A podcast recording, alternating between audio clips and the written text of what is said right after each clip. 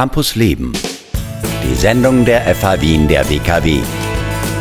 Auf Radio Enjoy 91.3.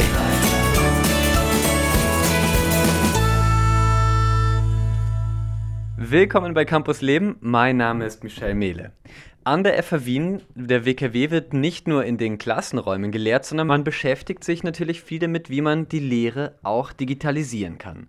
Was das bedeutet, darüber spreche ich heute mit Ida Förster vom Department Kommunikation und Tobias Schwarzbauer vom Competence Center für E-Learning. Hallo. Hallo, grüß dich. Hallo. Schön, dass ihr da seid heute im Studio. Tobias, ab Herbst gibt es einen neuen Bachelor an der FH Wien der WKW. Digital Economy wird der heißen. Ganz besonders daran, 50% der Lehre werden online stattfinden. Was bedeutet denn das fürs Lernen auch ein bisschen, wenn die Hälfte quasi wegfällt, dass man physisch da ist, sondern tatsächlich über den Computer, über einen anderen. Man kann ja dann sein, wo man möchte, mhm. wenn sich das Lernen so verändert, dass man nur noch die Hälfte der Zeit da ist. Ja, also es ähm, kommt sehr dem selbstgesteuerten Lernen zugute hat viele Vor-, aber auch viele Nachteile. Also es hängt natürlich immer von den eigenen Lernpräferenzen ab. Also im, im, Grunde, man kennt das ja, es gibt, man sagt ja, also vor ein paar Jahren war es ja noch so, es gibt halt den Universitätstyp und es gibt den Fachhochschultyp. Also Universitätstypen, die halt sozusagen wirklich in der Lage sind, sich ihre Weiterbildung selbst einzuteilen, sich sozusagen selbst, ähm, wenn es nötig ist, in den Hintern zu treten und äh, Fachhochschultyp, der im Prinzip sozusagen alles geregelt ähm, yeah. vorgeschrieben bekommt ist jetzt mittlerweile nicht mehr so scharf trennbar. Und das aus diesem Grund, ähm, weil wir einfach sehen, dass, äh, das Lernen entwickelt sich weiter, es geht vieles ähm, einfach in, in, in, in die Richtung, dass das Lernen halt flexibel wird. Also es wird im Prinzip alles immer, äh, immer offener, immer flexibler und dem wollen wir auch in der FH hier Rechnung tragen. Und natürlich, also Distance Learning zu 50 Prozent ist insofern eine Herausforderung, weil man hier einfach dann sozusagen auch eine Art Guide braucht. Also im Prinzip äh, ist es einfach wichtig, die Studierenden nie praktisch allein zu lassen. Das heißt, das muss immer in irgendeiner Form betreut sein. Ja. Genau. Das ist, glaube ich, hier ein ganz wesentlicher Punkt, wenn wir über so einen großen Anteil an Distance Learning sprechen. Mhm. Wir haben jetzt im vergangenen Wintersemester ein Modul gehabt im Bachelor, wo wir 30 Prozent Distance Learning hatten. Und das war auch schon eine Challenge, weil die Aufgabenstellungen dementsprechend sehr klar formuliert sein müssen. Also es muss für die Studierenden ganz klar sein, was wird erwartet und wie erfolgt das Feedback, wie erfolgt gegebenenfalls auch eine Bewertung. Bei uns in dem Fall war das tatsächlich dann eingebunden in die Lehre. Also wir haben das dann in der Lehrveranstaltung weiter bearbeitet. Wir haben zum Teil Flipped Classroom Konzepte probiert, wo dann die Studierenden selbst die erarbeiteten Konzepte präsentiert haben und ihre, ihr Wissen sozusagen direkt demonstrieren konnten, dass das sie im Vorfeld erarbeitet hatten. Aber was ganz wesentlich ist, ist das, so wie der Tobias gesagt hat, dass das angeleitet ist. Also dass man hier eine Plattform hat, wir nützen Moodle dazu, wo tatsächlich die Anleitung klar und deutlich formuliert ist, was wird erwartet, genau. welcher Umfang, ähm, wie ist dann das Thema zum Beispiel auch heranzugehen, welcher Fokus soll gesetzt werden, damit man hier auch dann vergleichbare Ergebnisse hat. Genau, das betrifft den Bachelor Kommunikationswirtschaft. Also, Ida Förster, um dich nochmal kurz äh, vorzustellen, du bist Academic Coordinator für Strategic Communication Management. Das heißt, du koordinierst sehr viele Lehrveranstaltungen an der FH Wien der WKW im Bereich strategische Kommunikation und du, und du lehrst auch. Und bald bist du natürlich auch Fachexpertin für E-Learning. Das hast du dir quasi noch dazu umgehängt. Wieso denn? Der ganz große Vorteil ist, dass man auf einem ganz anderen Level in den Lehreinheiten diskutieren kann, in den Lehrveranstaltungen. Die Studierenden kommen vorbereitet in die Lehrveranstaltung, haben sich bereits schon ein Wissen erarbeitet und man kann auf hohem Level diskutieren. Das ist etwas ganz anderes und eine ganz andere Grundvoraussetzung, als wenn ich von Null starte. Und das ist eine ganz tolle äh, Grund, also Grundgegebenheit, wenn Studierende erleben können, ich weiß etwas und ich kann es einbringen. Das heißt, es wird sehr viel interaktiver. Wir kommen weg von diesem reinen Frontalvortrag, wo die nach äh, einer Viertelstunde, wenn man es noch so, in, so schön vorträgt, irgendwann müde werden, weil es einfach viel neue Informationen sind. Das ist anstrengend für das Gehirn. Wenn man aber hier schon Anknüpfungspunkte hat, weil ich zu den spezifischen Inhalten schon etwas gehört, gelesen, vorbereitet habe, mir vielleicht im Vorfeld ein Video dazu angeschaut habe, mir dazu Notizen und Gedanken gemacht habe, kann ich ganz anders das verarbeiten und ganz anders dann auch im Unterricht in den Lerneinheiten partizipieren. Also das ist ein ganz großer Vorteil auch für die Studierenden und das ist meine Begeisterung, warum ich das auch an die anderen Lehrenden und Lehrkräfte hier weitertragen möchte. Das heißt, man kann gleich starten sozusagen. Alle sind schon vorbereitet im, im Unterricht, um das mal so zu nennen. Tobias, du bist quasi mit einer Kollegin zusammen, sitzt du im Competence Center. Ihr seid also quasi der Kern dieses E-Learning-Prozesses, was da neu startet. Was plant ihr denn da? Also ich würde jetzt nicht sagen neu starten, aber wir, wir merken einfach gerade, dass das immer stärker angenommen wird. Also wir, wir haben ja in Summe ähm, glaube ich, jetzt sollten es schon fast über 1000 Lehrende sein, äh, die an der FH sozusagen auch äh, extern äh, beteiligt sind. Und da gibt es natürlich bestimmte Bedarfe. Und man, wir merken einfach bei uns im Team ähm, sozusagen E-Learning, sei es verschiedene E-Learning-Methoden, sei es verschiedene digitale Tools, es ist einfach immer mehr im Kommen. Und die Lehrenden, die verlangen das auch, die wollen das auch.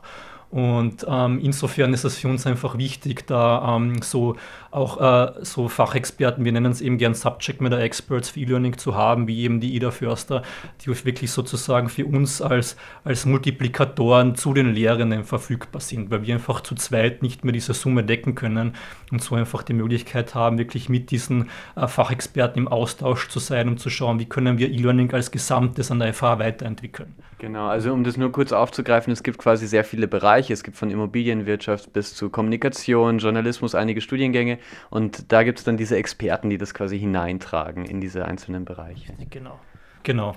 Und ja, auf jeden Fall. Und wie, ähm, der Vorteil ist ja auch, wenn wir sozusagen ähm, unseren äh, tagtäglichen Support ein wenig, ein wenig, senken können, sozusagen, haben wir auch mehr Zeit für Projekte. Und die wollen wir uns wirklich bewusst freischaufeln, weil davon jeder in Zukunft profitieren wird. Also wir, wir koordinieren jetzt schon verschiedene E-Learning-Projekte, wo wir teilweise ähm, äh, in verschiedenen Mini-Projekten involviert sind, aber auch größere Projekte, die sozusagen ähm, verfügbar sein werden für Lehrende in Zukunft. Eines davon, also da möchte ich jetzt noch nicht zu viel verraten, aber es ist auf jeden Fall das größte Projekt momentan von unserer Seite aus, ist das E-Learning Lab. Also es wird in Zukunft für Lehrende einen eigenen Raum geben, wo sie äh, auf niederschwelliger Basis selbst E-Learning-Content im Haus bei uns entwickeln können. Und Schwerpunkt wird vor allem auf der Videoproduktion sein. Ah, sehr spannend. Okay, das heißt, bedeutet mehr äh, Webinars vielleicht in diese Richtung? Genau, so es kommt vor allem dem, äh, dem Modell des Flipped Classrooms zugute. Das heißt, die Lehrenden haben hier einfach die Möglichkeit, einfach diesen Raum zu buchen, selbst Content für ihre Distance Learning Einheiten zu entwickeln und diesen möglichst zeitnah den Studierenden zur Verfügung zu stellen, damit sie die Präsenzeinheiten mehr für Diskussion, für Praxisarbeit nutzen können. Das geht dann auch in Richtung Problem-Based Learning, das heißt, dass man hier konkrete Aufgabenstellungen gibt, die mit einem Hintergrundfachwissen, das im Vorfeld erarbeitet wurde, dann bearbeitet und diskutiert werden können. Das heißt, der Lehrende, die Lehrkraft geht weg von einem Frontalvortrag hin zu einem Coach, Coaching-Charakter ähm, mit Expertenwissen und hier als Sparring-Partner aktiv zu sein. Also das, das wollen wir mehr integrieren und ich habe auch schon dem Tobias gesagt, wenn dieses E-Learning Lab existiert, ich möchte gerne Test-Userin sein, ja. weil nur was man selbst probiert hat, kann man auch so erklären und so weitertragen, dass es dann ansprechend ist für die weitere Nutzung. Und ich bin sehr neugierig, was das alles leisten wird können. Ich, ich habe große, große Erwartungen an das E-Learning Lab. Sehr cool. Also das, das ist ja wirklich, da bewegt sich ein großer Prozess auf alle Leute zu. Das heißt, auch die Lehrenden müssen diesen Content überhaupt erstmal lernen zu produzieren und zu schneiden wahrscheinlich. Was sind denn da so Herausforderungen? Wo, wo steht ihr dann vielleicht ein bisschen an und sagt, schauen wir mal, wie das wird, ja? Mhm. Also die größte Herausforderung ist sicher die, dass wir jetzt im Unterschied zu den, den ganz großen Universitäten kein eigenes Medienkompetenzzentrum haben. Sprich, wir haben jetzt kein Personal, das wirklich betreut bei der Kameraarbeit, beim Schnitt und so weiter. Ähm, natürlich haben wir jetzt äh, aufgrund ähm, des Studiengangs für Journalismus Fachexperten im Haus, aber die sind speziell für die Lehre da. Die sind nicht, die haben einfach die Ressourcen und die Zeit, nicht wirklich Lehrende zu betreuen, auch von, vor allem von anderen Studiengängen nicht. Und deswegen haben wir uns überlegt, wenn wir jetzt schon das E-Learning Lab entwickeln, dann wollen wir nicht schlicht und ergreifend einfach eine, eine Billigkopie vom Journalismusstudio machen sozusagen, sondern wir wollen etwas machen, was wirklich dem, dem dem, der E-Learning-Lehre zugutekommt. Also ich habe schon erwähnt, das soll niederschwellig sein. Das heißt, was wir auf jeden Fall äh, anstreben, äh, da sind wir gerade noch in der Planung, das wissen wir jetzt zu diesem Zeitpunkt nicht, wie gut es aufgeben wird, aber der, der Plan ist auf jeden Fall der, dass das Studio teilautomatisiert sein soll. Sprich, die Lehrenden, die sollen sich jetzt nicht sozusagen ähm, herumschlagen müssen mit Kameraeinstellungen, mit wie stelle ich Lichtrichtige ein, wie stelle ich Tonrichtige ein, sondern sie kommen einfach in den Raum rein, wählen sich ein bestimmtes Preset aus und Kamera und Licht stellen sich dementsprechend automatisch auf diese Lehrenden aus. Also das wäre das Ziel. Jetzt, wie gesagt, das ist noch die Planung. Jetzt müssen wir mal schauen in, in, der, in der Detailabstimmung, wie gut wir das hinbekommen. Aber es soll auf jeden Fall so niederschwellig wie möglich sein, damit die Lehrerinnen nicht, nicht sozusagen jetzt noch eine weitere Produktionsfachkompetenz sich erwerben müssen, sondern sie sich wirklich auf ihre Fachkompetenz, ihre Lehre konzentrieren können. Weil es ist nicht zu unterschätzen, wie viel Aufwand die Vorbereitung von solchem Content ist. Weil es ist ja in dem Fall dann, wenn man Präsenzlehre vorbereitet, bereitet man vielleicht Folien vor oder interaktive Inhalte.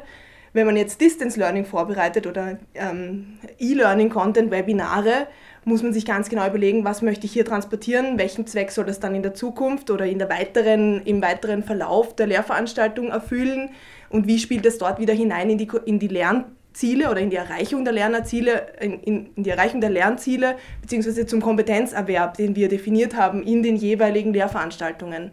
Und das ist etwas, das braucht sehr viel Vorbereitung, sehr viel Vorarbeit, die ein Ressourcenthema ist. Also der Tobias hat es angesprochen, wenn dann da noch eine technische Hürde auch dazu kommt, da ist es eine, eine tolle Sache, wenn diese technische Hürde möglichst gering ist. Mhm. Weil das in der Vorbereitung und vielleicht dann auch in der Nachbereitung, wie stelle ich das zur Verfügung, also das sind noch ein paar Fragen, die offen sind, denke ich, ähm, die wir einfach testen werden. Es ist viel einfach auch probieren, schauen, was funktioniert gut und wie kann man es besser machen. Ähm, es wird ein sehr spannender Lernprozess und ich, ich freue mich darauf, da auch vorne mit dabei zu sein. Ich glaube, dass das eine ganz tolle Entwicklung ist. Ja. Das ist natürlich eine wahnsinnig spannende Entwicklung, wenn man sich überlegt, die FH Winde WKW, die wird dieses Jahr 25 Jahre alt. 1994 wurde sie gegründet, da wurde das Internet gerade frisch erfunden sozusagen und jetzt macht man die Hälfte der Lehreinheiten mit, mit E-Learning. Ähm, wenn wir uns dann nochmal zurückerinnern, 1994, Österreich ist gerade der EU beigetreten, Michael Schumacher ist der erste deutsche Formel-1-Weltmeister geworden, Reinhard Fendrich ist am Donauinselfest äh, aufgetreten zusammen mit den Toten Hosen. Erinnert ihr euch irgendwie an diese Zeit noch? Ist das so ein bisschen präsent äh, bei euch? Naja, ich war damals, wie alt war ich 1994? Neun Jahre. Also, also äh, weiß nicht, was Also was schon ich, Digital Native eigentlich. Naja, ich bin Nein, glaub, eigentlich nicht. Also ich würde mich noch als Digital Immigrant bezeichnen, weil ich bin eigentlich äh, zum ersten Mal in Kontakt gekommen mit digitalen Medien, glaube ich, 13 oder 14 oder so. Ja. Also deswegen eher noch Immigrant, aber ich merke es schon bei meiner Tochter, die ist, die ist jetzt erst ein Jahr alt, aber man, man, das ist eine magische Anziehung. Also wenn, wenn wir zum Beispiel auch mal das Tablet auspacken oder so, sie ist sofort bei uns. Also das sind dann die klassischen Digital Natives, die einfach mit ihm aufwachsen, ja, ja. definitiv. Ja. Verrückt eigentlich. Mhm. Ida Förster, wie ist das bei dir? Ziemlich ähnlich. Ja. Also würde ich ziemlich ähnlich sehen. Ja. Ich habe jetzt natürlich noch ein kleines Quiz für euch vorbereitet zum Thema 1994. Es ist kein wirklich schweres Wissensquiz, aber ähm, doch vielleicht ganz interessant für euch. Also ich habe mich ähm, noch kurz mit 1994 beschäftigt und habe äh, drei Top-Titel aus den österreichischen Charts von 1994 genommen. Das waren damals die richtig heißen Renner. Also wenn ihr damals mit neun Jahren ungefähr vielleicht im Auto gesessen seid bei den Eltern, habt ihr da mitgehört. Jetzt ist die große Frage. Ähm, ich würde es jetzt so machen. Wenn ihr mir vielleicht einen erratet, ja, würde ich es schon durchgehen lassen ähm, und dann könnt ihr euch vielleicht einen Wunschsong überlegen und das Quiz ist bestanden. Seid ihr bereit? Okay. okay. Ja. Hier sind äh, die drei Top-Titel aus 1994. I swear by the moon and the stars in the skies. Okay, wisst ihr verraten, von wem das ist? Also, Titel auf jeden Fall I Swear, aber ich überlege jetzt wieder, wie der Künstler heißt. War das Erasure? Die Cutnet Show, Redneck?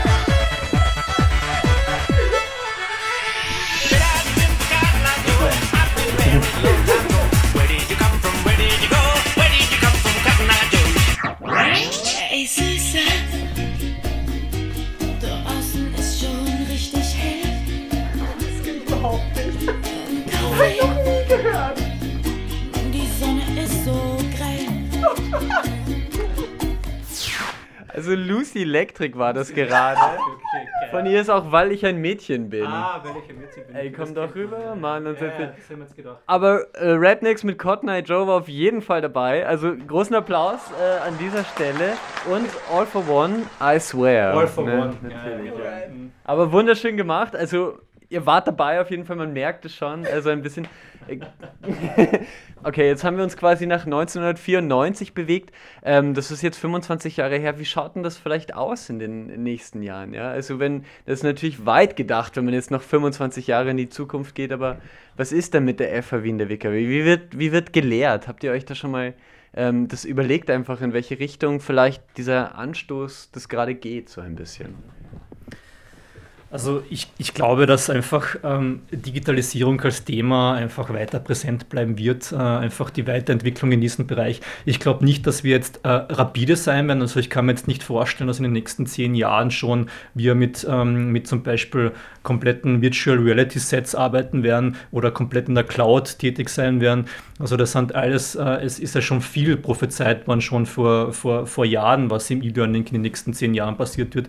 Aber ich glaube, dass es einfach immer so ein, eine Art Wurzel braucht, sagen wir mal so. Der soziale Aspekt ist so wichtig, gerade beim Studieren. Deswegen glaube ich speziell bei Fachhochschulen, wo es ja, ja einfach ähm, die ja auch so ein Schulsystem eigentlich haben, wo, wo einfach viel stark noch in Präsenz abgehalten werden wird. Mhm. Also ich glaube, dass Digitalisierung weiter ausgebaut werden wird, aber es kommt immer auf die Kombination drauf an. Vollkommen richtig, das kann ich auch genauso unterstreichen. Es gibt auch Studien, wo sie äh, wissenschaftlich bewiesen haben, dass Präsenz, wenn sie interaktiv gestaltet ist und angeleitet ist, das Lernen angeleitet ist ein Stück weit, dass das am effektivsten ist viel effektiver, zum Beispiel als reines Webinar lernen. Mhm. Also Webinars anschauen, wo dann, wenn man sich nicht spezifisch konzentriert und wirklich sich gar mit ganz großer Disziplin dahinter ist, das ist weniger effektiv vom Lernerfolg, als wenn das interaktiv Präsenzlehre ist. Mhm. Wir haben jetzt den 20. März. Nächste Woche war eigentlich angesetzt äh, für das Wochenende das Datum, wo Großbritannien die EU verlässt. Wie betrifft euch das vielleicht, dieser, dieser Brexit, der da jetzt uns allen vor der Tür steht? Puh, also ich glaube, es wird sehr viele Personen hart treffen, einfach äh, aufgrund dieses bilateralen Austausches und aufgrund von, von Unternehmen äh, aus äh, der EU, die in, in England tätig sind. Und auch wenn ich so denke, auch ähm, ähm, im akademischen Bereich. Also ähm, ich denke da jetzt nur äh, daran, ich habe zum Beispiel meine Frau in England kennengelernt. Und ähm, obwohl sie auch Österreicherin ist, lustigerweise. Und ähm, sie war zum Beispiel eben als, als ähm, Language Assistant tätig, ein Jahr lang in England. Und solche Programme wird es in Zukunft vielleicht nicht mehr geben, weil es einfach zu komplex wird aufgrund eben den, den Visa und so weiter. Und wenn ich jetzt zurückdenke sozusagen, wenn jetzt das schon vor, vor, vor 2014 gewesen wäre, hätte ich sie zum Beispiel gar nicht kennengelernt. Also ja. deswegen, also das sind so Geschichten, die dann vielleicht dann gar nicht mehr möglich wären in Zukunft, auf, weil einfach zu viele Barrieren zwischen EU und Großbritannien ja. wären. Ja. Also ich würde da einfach anknüpfen. Ich, ich sehe das auch, also ich bekomme das nur mit von der Kirsty Riedel, die bei uns International Course Managerin ist sie sieht natürlich, dass in der Abstimmung mit den internationalen Hochschulen das viel schwieriger wird, die Studierendenmobilität. Also jetzt aktuell sind sie am Verhandeln, die Staaten ein bilaterales Abkommen zu finden, dass Studierendenmobilität möglich ist. Ansonsten, also es wird, der Bürokratieaufwand wird sicher höher. Also es bringt in jedem Fall Erschwernisse für den internationalen Austausch mit Großbritannien, was schade ist weil ich selbst war auf Auslandssemester in England und habe das wahnsinnig toll gefunden. Ich war an der Warwick Business School und das war für mich ein super Erlebnis. Ich hoffe, dass egal was kommt, wir werden es sehen, dass es eine gute Lösung geben wird, dass doch es bilaterale Abkommen gibt oder in irgendeiner Form eine Kooperation der Hochschulen bestehen bleiben kann, dass es für die Studierenden auch leistbar bleibt, nach England zu gehen. Weil sicher, wenn man das Geld hat, kann man sich hinbewegen, wo man möchte. Es geht ja darum, dass mit diesen Erasmus-Förderungen hier ganz entschieden Studierende unterstützt werden, dabei Internationalität und Internationalisierung zu leben. Sehr cool. Ähm, einen, einen Wunschsong habe ich euch noch versprochen, quasi dafür, dass ihr das Quiz so bestanden habt. Vor 50 Jahren genau haben äh, Yoko Ono und John Lennon haben geheiratet zusammen in Gibraltar und das ist vielleicht ein schönes Zeichen von Vereinigung, auch wenn es jetzt sehr viel um Trennung gibt äh, in diesem europäischen Prozess. Aber gibt es vielleicht einen Song von den Beatles, äh, den ihr gerne mögt, den wir spielen können? Uh, we can work it out. Wenn das passt, perfekt. Dann. Also vielen Dank, Ida Förster vom Department of Communication und Tobias Schwarzbauer vom Competence Center für E-Learning. Ja, danke, dass ihr da wart in der Sendung. Danke. Vielen Dank. Campus Leben. Die Sendung der FH Wien der WKW. auf Radio Enjoy 91.3.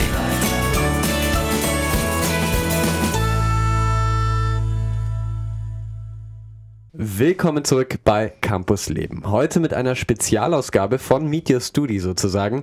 Heute sind nämlich gar keine Studierenden mehr bei mir, sondern die Chefs persönlich. Anna Weninger und Sebastian Eschenbach leiten den neuen Studiengang Digital Economy an der FA Wien der WKW. Dieses Jahr zum ersten Mal dabei und jetzt sind sie bei mir im Talk von Meet Your Studi. Your Studi, der Talk zur Bewerbungsphase der FH Wien der WKW auf Radio Enjoy 91.3.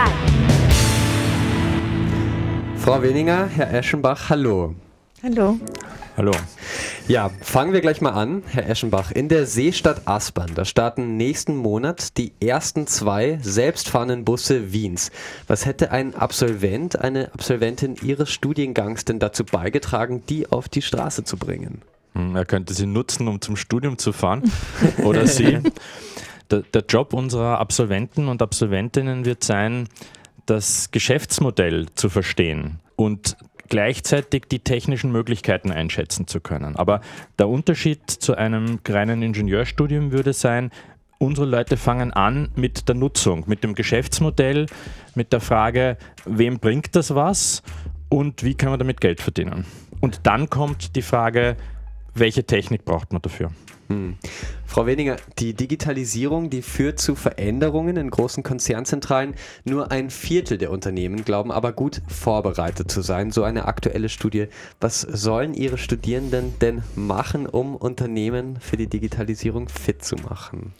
Ähm, sehr gute Frage. Also unsere Studierenden werden auf jeden Fall sehr viel Hands-on äh, Praxis Skills bekommen. Das heißt, ähm, der Unterschied vielleicht zu anderen Studiengängen ist, dass sie jetzt nicht nur mit äh, Theorie zugeballert werden, sondern sie werden tatsächlich in jedem Semester durchaus gefordert sein, auf eine verträgliche Art und Weise, aber werden tatsächlich ähm, Skills direkt vom ersten Semester weg lernen, die sie direkt in ihren Unternehmen einbringen können. Die Studierenden lernen auch äh, in Grundzügen Programmieren und können dann gerade, wenn es um Digitalisierungsprojekte geht oder um Umsetzungsprojekte, wo viel Geld in die Hand genommen wird, um gewisse Dinge umzusetzen, mhm. selber dann viel besser abschätzen, ähm, wie viel Aufwand ist das, ist das realistisch, welche Technologie verwendet man. Also das zieht sich quer durch die Bank, durch alle möglichen ähm, Bereiche.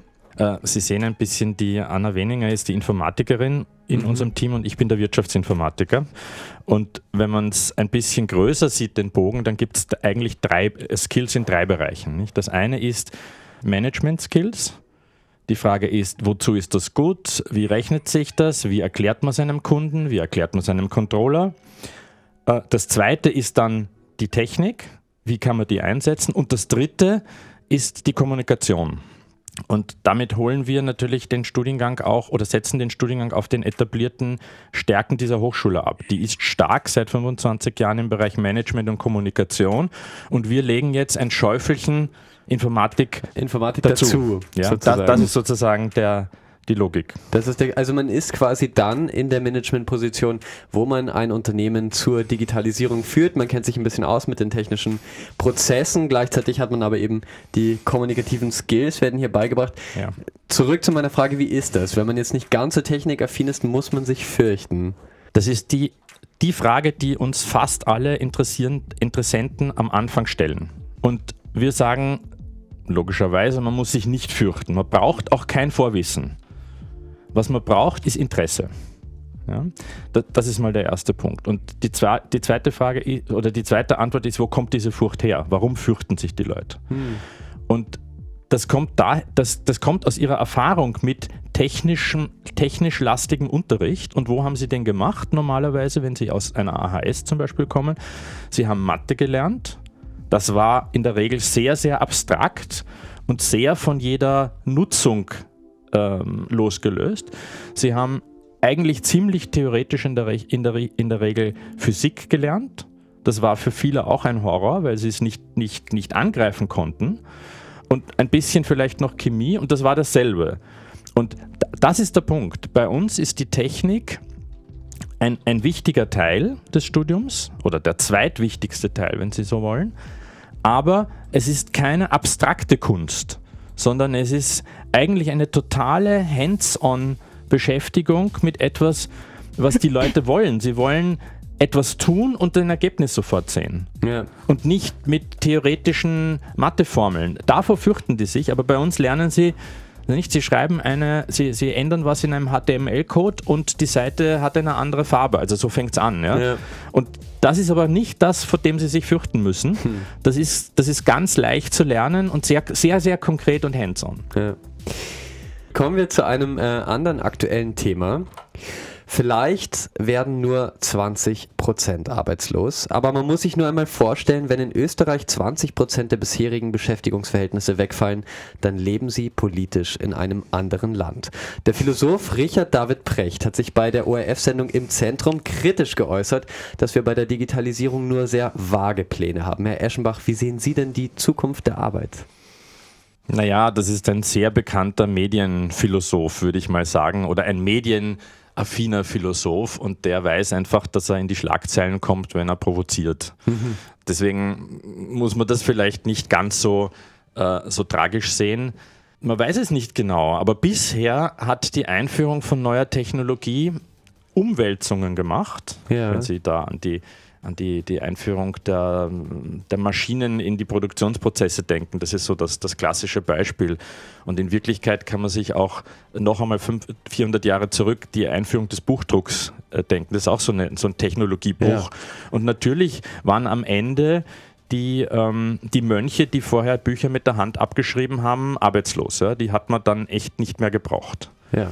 Aber dafür hat es Autoren, Verlegerinnen, na, erst einmal Verleger, sagen wir so, ähm, Leute, die, die, die mit gedrucktem umgehen konnten, die das als Propaganda, als Lehrinstrument, als äh, später auch zur Unterhaltung verwendet haben.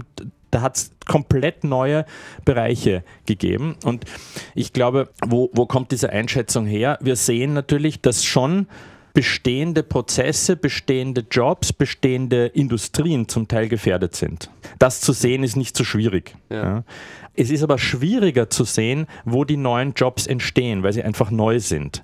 Also Sie kennen vielleicht den Film im Namen der Rose. Ja, Nicht? Das ist so ein, ein, ein, ein Klassiker. Mit George Clooney und Helmut Qualtinger. Genau, und Ja. dann sitzen die doch da, diese Mönche, und schreiben in der, in der Klosterbibliothek Bücher. Nicht? Das ist sozusagen die alte Produktionsweise. Ja? Ja. Und jetzt kann man sich das vorstellen, die haben sich nicht vorstellen können, was der Buchdruck macht. Ja. Ja? Also man, hat sich, man kann sich relativ leicht vorstellen, dass es den Job dann nicht mehr braucht Ja. oder nur noch in Ausnahmefällen. Aber sich vorzustellen, was, es, was stattdessen entsteht, weil plötzlich nicht nur ganz, ganz wenig, also ich weiß nicht, ein halbes Prozent der Bevölkerung lesen kann, sondern plötzlich, oder nicht plötzlich, über 50 Jahre, äh, vielleicht 25 oder vielleicht 50 Prozent der Leute lesen können und damit einen Bedarf für Bücher haben. Das, das ist nicht so leicht äh, zu sehen. Also daher kommt, kommt, also erstens, man kommt so in die Medien, wenn man, wenn man Schreckgespenster äh, durch, die, durch die Gegend jagt. Und ähm, es ist schwieriger, die Fantasie für die Zukunft zu haben, als sich vor dem Wegbruch der Vergangenheit zu fürchten. Oder ähm, auch ein anderes Beispiel, also man sieht ja zum Beispiel, es, es gab die riesengroße Angst, dass Lehrer und Lehrerinnen nicht mehr gebraucht werden, weil man gesagt hat, E-Learning etc., was tut das? Und die Ja. Erfahrung zeigt aber, dass ähm, E-Learning vor allem dann gut funktioniert, wenn es personalisiert ist. Es funktionieren MOOCs super toll, wo irgendeine eine gute Lehrperson dahinter steht und Ja. die Dinge gut rüberbringt und sozusagen interagiert.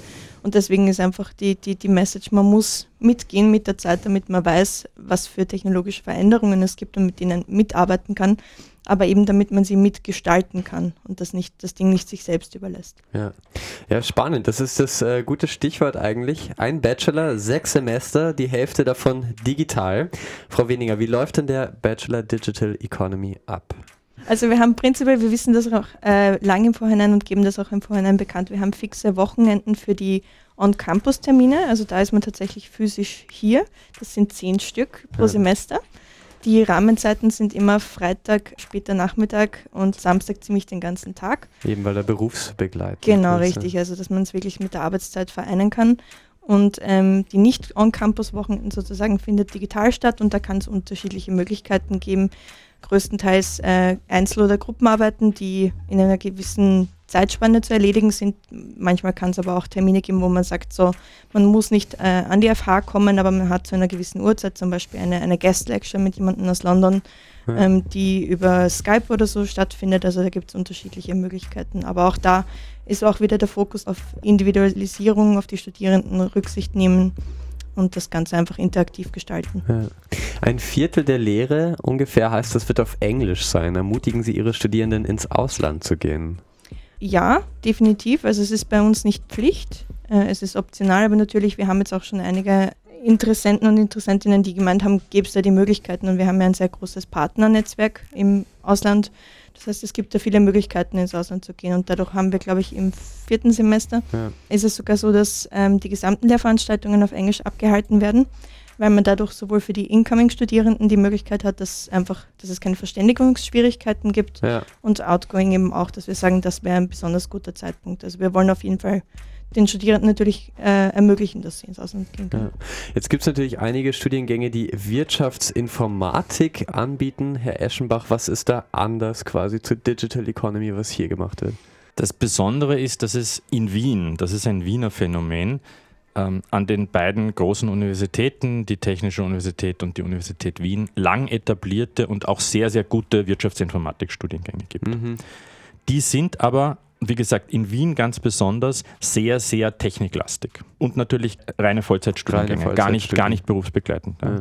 Und aus unserer Sicht gibt es daher einen, einen Bedarf an einer Ausbildung, die erstens sehr weit an die Bedürfnisse von berufsbegleitenden äh, Studierenden angepasst ist oder auch an, an Leute, die andere soziale Verpflichtungen zum Beispiel haben und nicht täglich an eine Hochschule kommen können oder wollen. Das ist das eine. Und das zweite, wir glauben, dass wir eine Balance zwischen Grundlagen der Informatik, Wirtschaftsinformatik, Management und Kommunikation anbieten und damit einfach ein, ein anderes Bündel haben als die sehr, sehr guten, aber eben sehr technischen Studiengänge an der Uni Wien und der TU. Und wir glauben auch nicht, dass es da eine, eine, einen, großen, einen großen Verdrängungswettbewerb gibt. Darum geht es gar nicht, sondern ja. wir bieten etwas Zusätzliches an, was es so am Standort bisher einfach nicht gibt. Ja. Digital Economy, wird das auch Kryptowährungen und Blockchain mit einschließen? Also einer unserer Entwicklungsteammitglieder, also mhm. der, so ein Studiengang wird entwickelt von internen und externen Experten, ja. sowohl aus der Wissenschaft als auch aus der Praxis, ist die Gründerin von Blockchain Austria, ah, die Lorena Skilian. Und ähm, wir haben Module, wo man sozusagen mit die, die Möglichkeiten aktueller Technologie abchecken kann. Mhm. Wir haben aber jetzt nicht ein fixes Modul für Blockchain, weil wir wissen nicht, was in zwei Jahren und in drei Jahren und in vier Jahren das aktuelle Thema sein wird. Ja. Ja. Aber trotzdem sehr Aber spannend, ja, weil Wien ist auf der Blockchain-Technologie gar nicht so schlecht. Ja. Ein eigener Wien-Token wird derzeit überlegt. Bisher beruhen ja die Essensmarken der Stadt Wien-Mitarbeiterinnen und Mitarbeiter auf Blockchain-Technologie. Folgen soll ein Belohnungssystem oder sogar eine amtliche digitale Identität. Ja, Sie haben gesagt, man kann da schwer vorhersehen, wie das in zwei Jahren aussieht. Trotzdem, wie wird sich denn Wien durch Digital Economy vielleicht ein bisschen verändern in den nächsten Jahren? Naja, es entstehen, es entstehen äh, täglich oder wöchentlich solche, solche Ideen und auch konkrete Projekte äh, wie der, der selbstfahrende Bus. Ja. Und äh, es wird, es ist, wir sind in einer Phase, wo viel ausprobiert wird. Ja? Und manche Dinge werden sich auch nicht durchsetzen und halten. Aber wir sind in dieser Phase, wo viele neue Ideen kommen. Viele davon sind ja auch gar nicht in, in Wien jetzt geboren, sondern ähm, wir können sie übernehmen von zum Beispiel aus Asien, wo, wo es sicher Gegenden gibt, die weiter sind oder äh, zum Teil auch, ähm, auch Osteuropa in, in manchen Bereichen. Ja. Und das Spannende ist dieses, diese, dieser, dieser Wandel, wo es neue Ideen gibt, man probiert, was funktioniert und da passen eben die Leute rein, die die Anwendung von Technologie mit Wirtschaft, mit Kommunikation ähm, kombinieren können. Ja, super und, spannend. Ähm, was vielleicht auch ganz spannend ist, wir haben ja schon von, von vom Start weg äh, sehr viel mit einem Netzwerk von Informatikern und Informatikerinnen immer wieder abgeklopft, die dann meinten, ja cool, wenn die das können, ähm, super toll und ich, ich bin mit denen auch immer wieder im Kontakt und ich finde es einfach schön zu sehen, dass immer, wenn ich eine Idee habe, wo ich mir denke, hm, kann man das wirklich so brauchen oder wie, wie sieht das so, dieses Netzwerk, das dann immer so kommt, so pff, ja, super, das ist genau das, was wir eigentlich brauchen. Ja. Und äh, wo wir dann, wo man dann wirklich merkt, okay, also da ist definitiv der Bedarf da Und das ist, ähm, glaube ich, auch was, was bei uns, also es ist wirklich zugeschnitten auf das, was tatsächlich gebraucht wird, denke ich. Ja, sehr cool. Ja, ähm, von Asien haben wir schon gesprochen, kurz, dass da viele Ideen herkommen. Das ist ein gutes Stichwort, weil Europe meets Asia. Das ist vom 9. bis 11. April auch das Motto des Four Game Changers Festival. Dort wird auch der Oscar der Digitalisierung, der Staatspreis Digitalisierung verliehen, zum ersten Mal in dieser Form. Wie sehen Sie denn das, Frau Weninger, in Österreich? Was wird da gemacht in Sachen Digitalisierung, vielleicht in Wien? Was ist das jetzt für eine Umgebung? Das ist schwer zu beantworten, vor allem diplomatisch. es kommt, äh, die, das, das kommt immer ganz drauf an. Äh, es gibt sehr spannende ähm, Programmier-Bootcamps sozusagen, ja. die auch äh, beispielsweise für, für Frauen explizit offen gemacht werden, wo man sagt, Girls äh, Coding zum Beispiel. Es wird zum Teil in Technologie äh, investiert immer nicht so viel, wie sich alle das wünschen, aber manchmal, zum Beispiel bei den, bei den, bei den neuen Mobile-Netzen, mehr als das zum Beispiel in Deutschland abzusehen ist. Also bei 5G werden wir vorne sein mhm. oder werden wir vorne sein, wird, wird Österreich vorne sein. Mhm. Ähm, ich habe manchmal das, das, also es wird viel gemacht, um, um die Szene zu vernetzen, um die Infrastruktur und die Ausbildung herzukriegen. Ja. Ja. Und Trotzdem ist es aber vielleicht so ein bisschen ein Teil der, der Wiener Mentalität, ein bisschen äh, zu jammern und zu sehen, naja, es, es hängt uns, wir werden abgehängt, wir schaffen das nicht, die anderen sind viel besser. Mhm. Aber ich glaube, dass der, dass Wien äh, es ist nicht der Nabel der Welt, dieser, dieser Entwicklung. Ja. Ja. Das ist wahrscheinlich in, in, in, in Kalifornien und den Teilen in Asien. Aber ja. in Europa spielen wir gar nicht so schlecht mit. Ich habe auch so bedrückt reagiert direkt, weil ich natürlich als alles erstes ähm, an die Weird Developers Konferenz gedacht habe, die eigentlich so ein bisschen dieses Flagship für Wien war, wo tatsächlich auch wirklich ähm, auch Menschen nicht nur direkt aus der Informatik, sondern eben auch aus interdisziplinären Bereichen dort waren. Und das war eigentlich eines der Events, wo man tatsächlich sich meiner Meinung nach die, die, die besten Up-to-Date-Informationen auch auf, einer sehr breit, auf einem breiten Spektrum und nicht nur auf der Oberfläche holen kann. Ja. Nur dieses tolle Event ist leider jetzt in dem Jahr nach Berlin gewandert. Da mhm. muss man eben schauen, ob das vielleicht wieder nach Wien zurückkommen kann. Ja, oder ob was ja. Neues entsteht. Oder Ein bisschen Neues, was ja. muss man den Berliner Kollegen ja auch zugestehen. Auf jeden Fall, hier wird äh, einiges mehr jetzt gemacht. Vielen Dank, Anna Weniger und Sebastian Eschenbach. Sie leiten ab Herbst den Bachelorstudiengang Digital Economy, berufsbegleitend an der FH Wien der WKW. Ein Jobfeld mit Zukunft, würde ich sagen. Die Bewerbungsfrist, die läuft noch bis zum 13. Mai, aber für die Zukunft muss man ja schnell sein. Frau Weniger, Herr Eschenbach, gibt es noch einen Song, den wir Ihnen zum Abschluss spielen können? Vielleicht etwas, was Sie begleitet beim Entwerfen dieses Studienganges? Mm, Daft Punk Work It, vielleicht? Das ist ein ganz gutes Motto. Können Sie damit leben? Ich hätte jetzt gesagt ein Heidenstreichquartett, weil an denen, an denen, äh, an der Konstruktion der Streichquartette kann man den Innovationsprozess sehr, sehr toll nachvollziehen. Okay, wie lang ist das Heidenstreichquartett? Schau aber, mal, ob wir das vielleicht, wagen. Vielleicht ist... Äh Kein Problem. Ähm, wir starten jetzt auf jeden Fall mit Daft Punk und dann äh, lassen wir uns überraschen, würde ich sagen. Vielen Dank. Dankeschön. Media Studi, der Talk zur Bewerbungsphase der FH Wien der BKW auf Radio Enjoy 91.3. Willkommen zu Meet Your Studi, dem Talk zur Bewerbungsphase an der FH Wien der WKW. Jede Woche stellt hier eine Studentin, ein Student ihren oder seinen Studiengang vor. Heute bei mir zu Gast ist Sophie Göschel. Sie studiert Human Resources und Organisationsentwicklung im Master. Hallo. Hallo. Cool, dass du da bist. Danke für die Einladung. Ja, und ein bisschen was erzählst heute von deinem Master. Du hilfst Menschen dabei, ihren Traumjob zu finden, aber du hilfst auch Unternehmen dabei, sich zu entwickeln. Human Resources und Organisationsentwicklung. Was machst du da genau? Im Studiengang oder in meinem Job? Ah ja, okay. Also der ist berufsbegleitend, dein Studiengang. Das Ganz heißt, genau. ähm, jetzt erstmal im Studiengang, wie schaut das allgemein aus? Was lernst du da? Genau, also ich lerne nicht nur die Grundlagen von Human Resources, die man wie schon im Namen hört, kennt, ja. sondern ich äh, lerne auch Personalentwicklung, also wie kann ich meinen Mitarbeiter weiterentwickeln, ich lerne Organisationsentwicklung, wie kann ich mein Unternehmen weiterentwickeln ja, und ich lerne aber auch, wie ich mich selbst weiterentwickeln kann, also Richtung Coaching, Selbsterfahrung, Teamerfahrung gibt es wirklich gutes Programm in meinem ja. Masterstudiengang. Echt also, zu empfehlen. Ja, cool. Es ist ja auch gerade, also ich weiß nicht, ob das eine neue Generation ist, die so ein bisschen angebrochen ist, aber es ist so oft dieses Leitmotto ein bisschen ähm, arbeiten, um zu leben und nicht leben, um zu arbeiten. Merkst du das schon so ein bisschen bei deinem Studium oder so, dass, dass sich bei Human Resources die Menschen jetzt anders darauf einstellen muss, dass es Mitarbeitern besser geht oder wie ist das bei dir? Auf jeden Fall, eben nicht nur allein schon im Studiengang die Teilnehmer, die also meine, meine Mitkolleginnen und Kollegen sind auch schon nicht die klassischen, ja. also 40 stunden job und daneben Familie oder sowas, sondern einfach ausprobieren, neue Jobs, äh, Führungskräfte oder doch äh, Selbstständige und ja. auch dann, ähm, was wir lernen, einfach die neue Generation, die ganzen Benefits, die sie haben wollen, das Work-Life-Balance ja. äh, ist ein ganz großes Thema. Okay. Ja.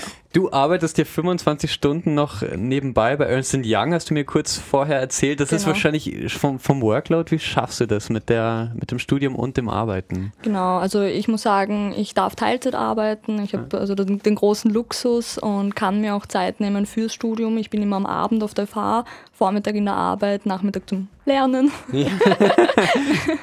Was man natürlich immer machen sollte. Ganz ja. genau. Ja. Und das geht sich doch gut aus. Auch Freitag, Samstag ist halt manchmal, äh, ist man manchmal auf der FH. Aber wenn man weiß, dass man es machen will, dann stört das einen nicht. Ja, Ah, krass. Es ist ja momentan so, unter allen ATX-Vorständen, da gibt es sechs Peter, aber nur vier Frauen. Diversität in Unternehmen, Frauen in, in Managementpositionen, das ist ein ganz großes Thema in Österreich. Worauf achtest du vielleicht, wenn du an neue Mitarbeiterinnen und Mitarbeiter in einem Unternehmen denkst, ja, wenn sich jetzt jemand bewirbt? Worauf achtest du? Also ich muss sagen, bei uns in der Firma ist eine höhere Frauenquote. Ah, krass. Das finde ich schon mal ganz toll. Und wir schauen auf die Kompetenzen. Ja. Also ist egal, ob männlich oder weiblich. Ja. Wenn man die Kompetenzen für den Job hat, dann okay. ähm, ist das relevant. Ja. In Österreich, da ist ja auch der Fachkräftemangel äh, ein großes Thema. Martin Kocher vom Institut für höhere Studien, der hat im ORF-Report gesagt, dass wir mehr qualifizierte Zuwanderung aus dem Ausland brauchen, dass wir Qualifizierungen von Flüchtlingen beispielsweise schneller anerkennen müssen. Wie siehst du das? Ähm, ja, es sind auch die einzelnen Bundesländer, die jetzt ihre Mangelberufslisten einteilen können. Wie ist das bei euch vielleicht Thema? Ich, ich bin ganz der Meinung, also wir brauchen Fachkräfte, egal woher. Ja. Und ähm, ich meine, jeder kann schon Englisch, würde ich mal sagen. Ja. Also es sollte auch keine Grenzen mehr geben, ja, für Mitarbeiter ähm, und Mitarbeiterinnen im Unternehmen zu arbeiten. Ah, ja. super, voll spa äh, sehr spannend, ja. Ähm, ein anderes sehr aktuelles Thema, das ist natürlich der Brexit. Oh, Nächste ja. Woche hätte er über die Bühne gehen sollen, das Datum, das wurde jetzt verschoben. Was meinst du, wie geht die Geschichte zu Ende zwischen Europa und Großbritannien? Ich hoffe gut, aber ja. ich befürchte einfach, momentan die Situation macht es nicht besser. Wir haben, wir stehen alle ein bisschen gerade an ich hoffe einfach, dass wir weiterhin Fachkräfte aus England äh, nehmen können. Ja. Ich hoffe aber auch, dass wir, ähm, Leute dort arbeiten gehen können. Ich meine, es ist, ich habe letztens diskutiert, für privilegiertere Leute ist das kein Problem, der Brexit. Ja? Die bekommen Aufenthaltsgenehmigungen etc. Aber mhm. trotzdem, der Rest ja. leidet dann drunter. Ja? Und ja. Wie ist denn das beispielsweise bei Ernst Young? Das ist ja ein internationales Unternehmen. Mhm. Es gibt sicher auch eine Dependance in Großbritannien. Ganz genau. Ja, wie ist das mit Mitarbeitern da auch? Oder genau. spricht man da am Flur, oh mein Gott, wann, wann, hat dieser Horror ein Ende? Oder? Wie gesagt, Leute, die jetzt schon eine Anstellung haben dort, die sind ja. gesichert. Das ist kein Problem. Ähm, die die haben es gut, aber Leute, die sich bewerben wollen, ähm, bei denen wissen ja. wir gerade selber nicht, wie es weitergehen wird. Ja. Also wir stehen da auch ein bisschen in der Schwebe. Okay. Sehr spannend auf jeden Fall, dieses äh, Kapitel. Organisationsentwicklung, das ist ja auch ein Teil deines Studiums, also nicht nur der Personalteil. Und wir haben heute quasi ein Spezial ja, zu einem neuen Studiengang an der FH Wien der WKW. Das ist der Bachelor Digital Economy. Da geht es auch darum, Unternehmen auf die Digitalisierung vorzubereiten. Ist das bei euch auch Thema bei Organisationsentwicklung, diese Digitalisierung, die uns allen bevorsteht? Oder wo wir mittendrin sind eigentlich schon? Ja. Ich würde sagen, ja, aber nicht nur die Digitalisierung, also prinzipiell ähm, der Wandel von, von, vom, vom Arbeitsleben, äh, worunter auch eben Digitalisierung mit, äh, mitspielt. Und wir zum Beispiel, wir reden ganz viel über neu kreierte Jobs, die es gibt durch die Digitalisierung und wie wir mit denen umgehen. Wie rekrutiert man jetzt neue, diese neue, neuen Jobs, die man braucht oder diese neuen Fachkräfte? Was ja. benötigen die? Und das, das diskutieren wir schon. Ja. ja. Das ist spannend. Das heißt, man muss sich eigentlich auch in ganz neue Arbeitsfelder eindenken, die man natürlich selber nicht so kennt, äh, um auch zu wissen, was die Leute brauchen, die dann da vielleicht Ganz genau. Also ich kann ein Beispiel nennen. Wir haben im Studiengang äh, im dritten Semester durften wir ein Assessment Center machen. Ja. Und wir haben ein Assessment Center für einen Scrum Master gemacht. Ein Scrum Master ist jemand, der ähm, mein fragender Blick, ja. du erklärst es schon gleich. Ja. genau, der ähm, in, vor allem in IT-Branchen den Hut auf hat, dass ähm, die Entwicklung eines Systems ich hoffe, ja. ich erkläre es jetzt richtig. Ja, nein. genau. Ähm, einfach innehat und schaut, dass es seinen Mitarbeitern, die das entwickeln, gut geht mhm. und dass sie weiterkommen. In, in, sozusagen in Loops, in Phasen. Der macht denen den Rücken frei oder ganz sorgt, genau, dass das genau, alles genau. gut läuft. Ah, ja. Und wir kannten das auch nicht. Das heißt, wir mussten uns einmal mit allen Scrum Mastern, die es in Österreich gibt. Wahnsinn, wie äh, viele sind das? weiß ein ich paar. nicht, wir haben ein paar auf jeden Fall aufgabeln ja. können für Interviews, mussten wir mal befragen, was braucht ein Scrum Master, um überhaupt ein Assessment Center zu starten. Ja. Super spannend. Wirklich. Oh, wirklich. Also sehr interessant, äh, was Sophie Gösche da macht. Ähm, du bist, wie gesagt, bei Ernst Young, das haben wir ja schon gesagt. Ähm, willst du in diesem Personalfeld bleiben auch? Willst du gerne mal ins Ausland gehen, vielleicht nach Großbritannien? Ich weiß nicht ganz genau. Also wie sehen deine Pläne vielleicht auch aus da? Ich muss sagen, ich bin mir gefällt die Arbeit, die ich dort mache, sehr gut. Ja. Es ist immer eben, wie gesagt, immer was Neues, weil sich so viel bewegt, ja. weil sich die Mitarbeiter verändern, weil sich die Organisation verändert. Also es wird nie Fahrt, muss ich sagen. Cool. Daher ist momentan der Plan, auf jeden Fall dort zu bleiben. Da zu bleiben, genau. ja. ja. Das ist sehr spannend. Ähm, die FH Wien der WKW, die wird dieses Jahr ja 25 Jahre alt. Ace of Base ist das hier gerade im Hintergrund. 1994, da ist die FH Wien gegründet worden, das Jahr, in dem auch die PlayStation auf den Markt gekommen ist. Erinnerst du dich an dieses Jahr? Ich glaube, ich war gerade mal nicht einmal ein Jahr alt. Okay. also du hast deinen 26. jetzt vor kurzem gefeiert. Ähm, das war ein ja, bewegtes Jahr. Österreich ist der Europäischen Union beigetreten. Michael Schumacher wird erster deutscher Formel 1 Weltmeister. Die ersten MTV Music Awards finden in Berlin statt. Weiß nicht, wird noch manchmal erzählt oder so, deine Eltern oder so, haben sie irgendwie aus den 90ern, kennst du so Geschichten, was die vielleicht da erlebt haben oder ist das gar nicht so Thema? Aus gewesen. den 90ern. Hm. Hm. Weniger, glaube ich. Ja. Also man muss sagen, mein Papa redet immer noch von... Ähm, Eher die 80er dann. Ja. Spannend. Ja, okay. Trotz allem ähm, habe ich jetzt ein kleines Musikquiz vorbereitet okay. für dich. 1994 ist das Stichwort. Da haben sich drei international bekannte Bands gegründet. Eine aus Deutschland, eine aus Schweden und eine aus den USA. Wenn du mir na, vielleicht eine sagst, okay. dann würde ich dieses Quiz schon als bestanden gelten lassen. Wie, wie sieht es denn bei dir aus mit Musik? Schlecht. Ich mag Musik sehr gerne, ich kann mir nur leider keine Bandnamen merken. Okay. naja, vielleicht die Melodie äh, Rings a Bell. Mhm. Hier kommen jetzt die drei Acts aus 1994. Ich will. Ich will.